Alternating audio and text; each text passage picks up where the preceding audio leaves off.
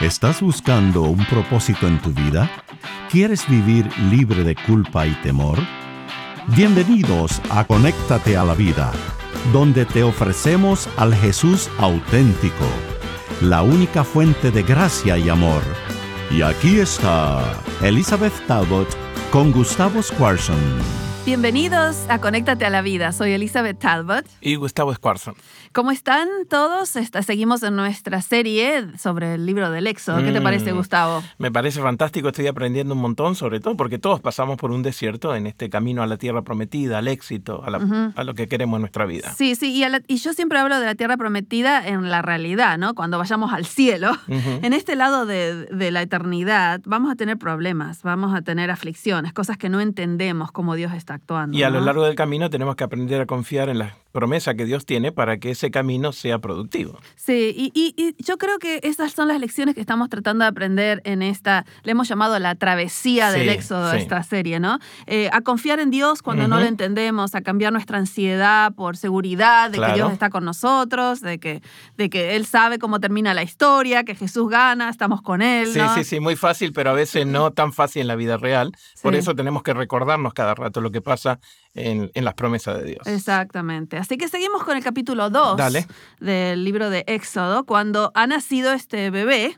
Este, y dice que la mamá lo tuvo escondido por tres meses porque el edicto de Faraón había sido que todos los nenes varones tenían que Tenían ser. que morir. Sí, que tenían que ser echados Al al, río, río. ¿no? Eh, que eso es lo, lo- interesante porque vamos a ver ahora que ella lo pone en el río. O sea que ella. No, no me digas, ¿en serio? Sí, sí, A ver, a ver, a ver, contame. Vamos al capítulo 2 Ajá. y entonces vamos al versículo 3 de Éxodo. Pero no pudiendo ocultarle más tiempo, tomó una arquilla de juncos y la calafeteó con asfalto y brea y colocó en ella al niño y lo puso en un carrizal a orilla del río. Sí, o sea que. Interesantísimo. Sí, o sea que el faraón había dicho que tienen a los niños al río y ella obedeció el edicto, excepto que lo puso dentro de una canasta y lo puso Y en lo el puso río. en el río sí. para ver. Este, y hablamos en el programa pasado de lo difícil que llega el momento, que a veces llega el Sí, momento que tenemos sí. que entregar nuestro ser querido a Dios porque ya no lo podemos tener más, ¿no? Sí, Como en este caso ella trató por tres meses. sí, a mí me, me llama la atención la frase no pudo ocultarlo más. Llega un Sí, tiempo en que tenés que sacarlo, llega un tiempo en que tenés que expresarlo, tenés que decirle a Dios, no estoy No, manejando no, esta situación. sí, que ¿Viste? Si llega- lo seguí ocultando, lo seguí tirando para atrás, va a llegar un momento en que te y va a hacer y- daño. Y, llegar a que cuando uno dice, no, no puedo controlar esto, se lo Claro, voy a entregar claro, a Dios. claro. Y yo fui al Nilo. ¿Vos estuviste en el Nilo? Sí, estuvimos en el Nilo. Y yo antes decía, ¿cómo va, va a esconder entre los juncos, no? Vos creías que se lo llevaba la correntada, no, para abajo. No, no, no. Yo decía, ¿cuántos juncos tiene que haber para que se pueda esconder una canasta? Pero cuando fui al Nilo vi que todo Está lleno, está sí, lleno de sí. los dos lados del, del Nilo. O sea, no hay manera de que el- la canasta se vaya Sí, sí, abajo, sino que queda estancada. Lo que sí creo que puede haber habido algunos cocodrilos. Me este, imagino que sí. Pero eh, dice que la hermana, versículo 4, se puso lejos a ver lo que acontecería y ahí es cuando viene eh, lo milagroso de Dios, ¿no? Eh, Versículo 5.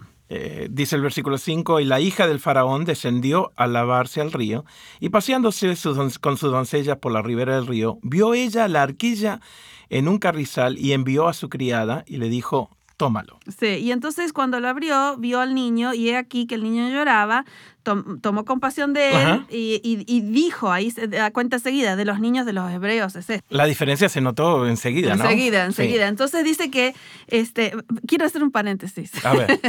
el hecho de que, de que del Mm. río va a salir el libertador de Dios, Ajá. que era el mismo lugar que el faraón había diseñado para que muera. Ujú, ujú. Que, que la muerte era el río Wow. y aquí está la vida que va a salir del río, que lo, salva del mismo río que faraón. ¿Cómo, cómo Dios puede hacer del, del lugar que... De las circunstancias adversas en las cuales estás viviendo, Él puede hacerte renacer y renovar y refrescar tu vida. Sí, y en este caso va a salir el libertador de todo el pueblo de Israel que se había prometido 400 años antes y, y De- del mismo lugar lo sacó Dios de que, que tenía que ser muerte, ¿no? Es increíble cómo Dios trabaja con estas ¿no es ciertas Sí, cosas de la vida para que uno pueda tener visualmente cómo Dios trabaja, que no tiene sentido para nosotros, pero sí para Dios. Por, e, por eso las promesas de Dios son tan importantes, el pacto que Él tiene de salvación con nosotros es tan importante, porque Dios hace sus designios como dijimos el programa pasado, a su modo y en su tiempo, sí. pero siempre eh, sale Claro, adelante, claro. victorioso. Así que deja de ocultar y anda al lugar donde estás en el medio del problema que Dios te va a encontrar ahí. Ahí mismo, Sí. en ese río. Claro que Ahí sí. está.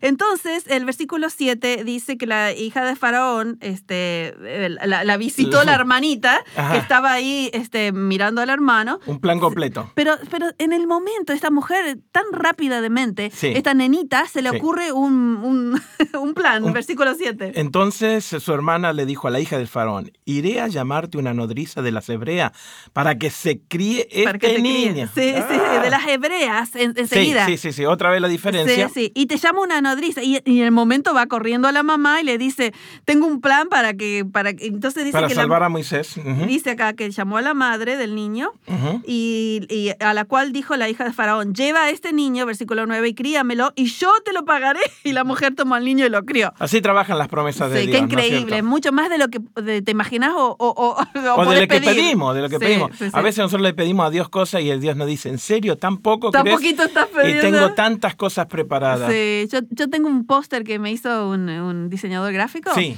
Que, que yo siempre decía, yo a veces me siento como que vine con una tacita a pedirle a Dios que por favor me llene la tacita y de repente me encuentro abajo de una catarata con una tacita en la mano, sí.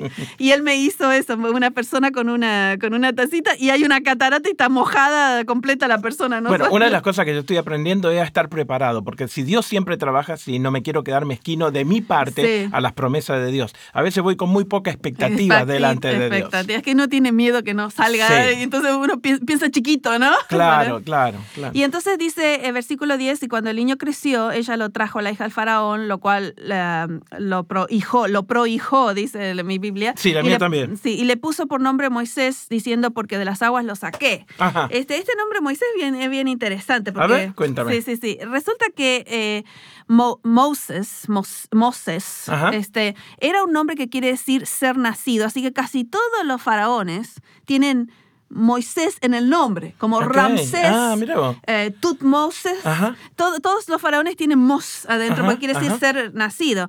Pero este, hay una, un juego de palabras en el hebreo que quiere decir de las aguas lo saqué. Así que por Ah. eso dice aquí. O sea que eh, ella juega un poco con su eh, cultura. eh, Sí, exacto, Ok. exacto. Porque si vos mirás los nombres de los faraones, casi todos tienen el nombre Moisés metido adentro del nombre. Y significa ser nacido con un Sí. propósito. No, Eso es lo ser que, o sea- eh, o como que nació el Nació. siguiente faraón. Ah, por eso, Eh, por eso. sí, sí, sí. sí. O sea- el nombre es, una, es un juego de palabras en ser nacido, ¿no? Ok. Este, y, pero aparte en hebreo quiere decir sacado de las aguas. Entonces, Claro. por eso dice ese comentario acá. No, no, te, ¿sabes por qué te pregunto? Porque si ella estaba pensando en el próximo faraón, ¿no? Dios le estaba dando un mensaje también de que iba a ser el próximo libertador. Sí, bueno, en muchas formas se cree que por eso tenía ese nombre ya, Claro. para- porque era, iba a ser el príncipe, ¿no?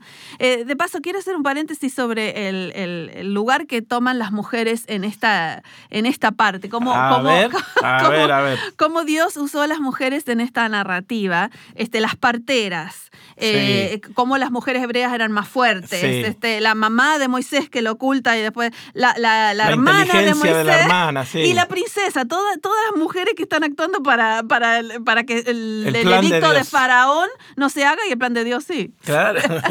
ok, ok. Sí, así que... Este, Paréntesis aceptado. Sí, creo que Muy me, me bueno. siento identificada aquí. Este, el versículo 11 eh, empieza cuando Moisés ya ha crecido. Y es interesante porque pasan muchos años entre medio, pasan 40 cuánto? años entre el Ok. versículo 10 y versículo 11. Y sabemos eso por otro versículo, no por el Éxodo. Ah, no, Eh, ujú. Sí, sí, en el libro de los Hechos, si tienen un momentito para ir ahí, hay un sermoncito que da Esteban y que habla de, de Ujú, Moisés y todo el tiempo que pasó. No sé si lo tenés. Está Sí, en, claro. eh, Hechos capítulo 7 estamos. Y fíjate lo que dice, versículo 22 en adelante. Lo leo y dice, y fue enseñado Moisés en toda la sabiduría de los egipcios, y era poderoso en sus palabras y obras, y cuando hubo cumplido la edad de 40 años le vino al corazón el visitar a sus hermanos, los hijos de Israel. Así, así que versículos 22 y 23 de Hechos 7 nos dicen que pasó un periodo de 40 años desde que fue sa- sacado acá del río Del- hasta que tiene 40 años ahora y va a ver la, la situación que vamos a enfrentar en este momento, en el versículo 11. Un día Vers-. ¿Querés leer el versículo 11? Estamos de vuelta en Éxodo capítulo 2. Pasaron los 40 años y ahora pasa algo en el versículo 11. Sucedió que crecido ya Moisés salió a sus hermanos y los vio en sus duras tareas y observó que uno de los egipcios lo golpeaba a uno de los hebreos, sus hermanos, y lo recalca, ¿no? Sí, sí, sí, sus hermanos, porque Sí. ahora él, él ya se dio su destino con los hebreos. Se siente parte del de, el de pueblo ellos. de, de. Israel. Entonces miró a todas partes, versículo 12, y viendo que no parecía, aparecía nadie, mató al egipcio y lo Epa. En la arena. Mm. Aquí tenemos el libertador, que va a ser el libertador de Israel, que está empezando a libertar a su manera. A su manera. No Claro, a- a- claro. a- sí.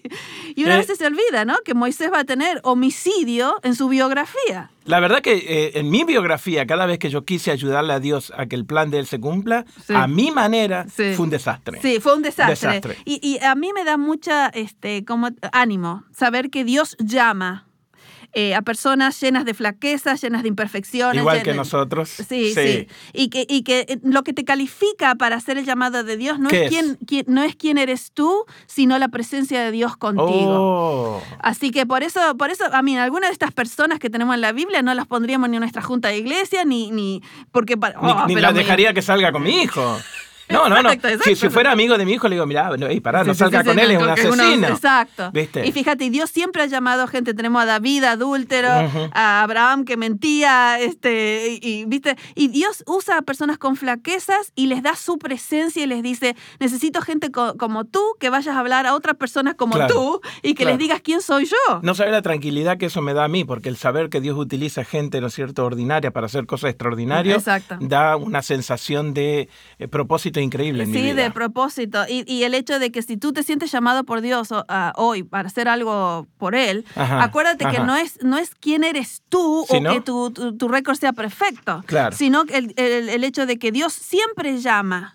A, a- a lo menor, a lo más pequeño, para que, su, para que su gloria se, se vea, este, porque todos van a decir, no, este no hizo esto, debe ser el Dios que tiene que Claro, hizo claro. esto. Será a lo mejor que no estás saliendo de tu problema, de tu situación, porque te estás centrando mucho en tu fuerza, en lo que vos podés y no en lo Ah. que Dios puede. Claro, y eso es lo que hacía Moisés. Sí. Trató de, de- de- de enfocarse en su, en su fuerza, mató al egipcio y al día siguiente vio a dos hebreos que, que estaban, dice el versículo 13, reñían. Entonces dijo al que maltrataba al otro, ¿por qué golpeas a tu prójimo? Y, y ahí se dio cuenta que se supo lo que él hi- hizo antes. Versículo 14, si querés leer. Y él le respondió, ¿qué, ¿quién te ha puesto a ti por príncipe y juez de nosotros?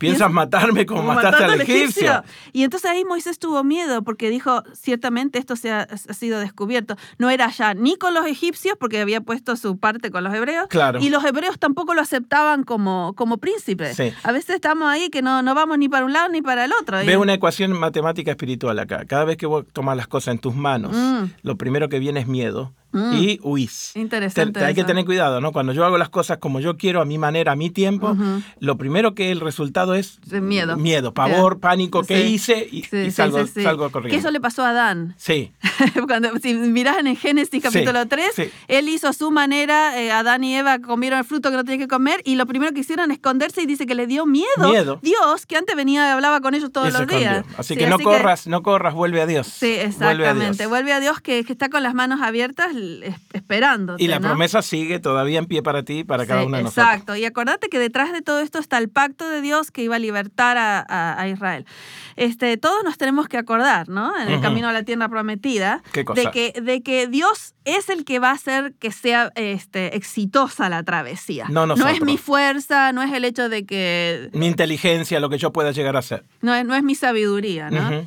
Yo siempre le digo a la gente que Proverbios capítulo 3, versículo 5 me da problema en la segunda parte. Ajá, ¿por qué? Porque dice eh, que, que yo confío en Dios con todo mi Sí. corazón, que me gusta esa parte, pero dice que no me apoyo en mi propio entendimiento, ¿no? Claro, Esa, esa claro. parte es más difícil. Y mucho más. Así que no importa lo que estés pasando, recuerda que Dios llama a personas con imperfecciones, con fallas, con flaquezas, y Dios está en control de esta travesía del éxodo. Así que descansa en Él, confía en Él, y Él hará lo que sea necesario. Bendiciones. Gracias por acompañarnos en Conéctate a la Vida. Para devocionales, videos, libros en audio y mucho más, te invitamos a que bajes nuestra aplicación Jesús 101 y que visites nuestro sitio de internet jesús101.tv. Nuevamente, jesús101.tv. Hasta pronto. Y recuerda que con Jesús puedes vivir sin temor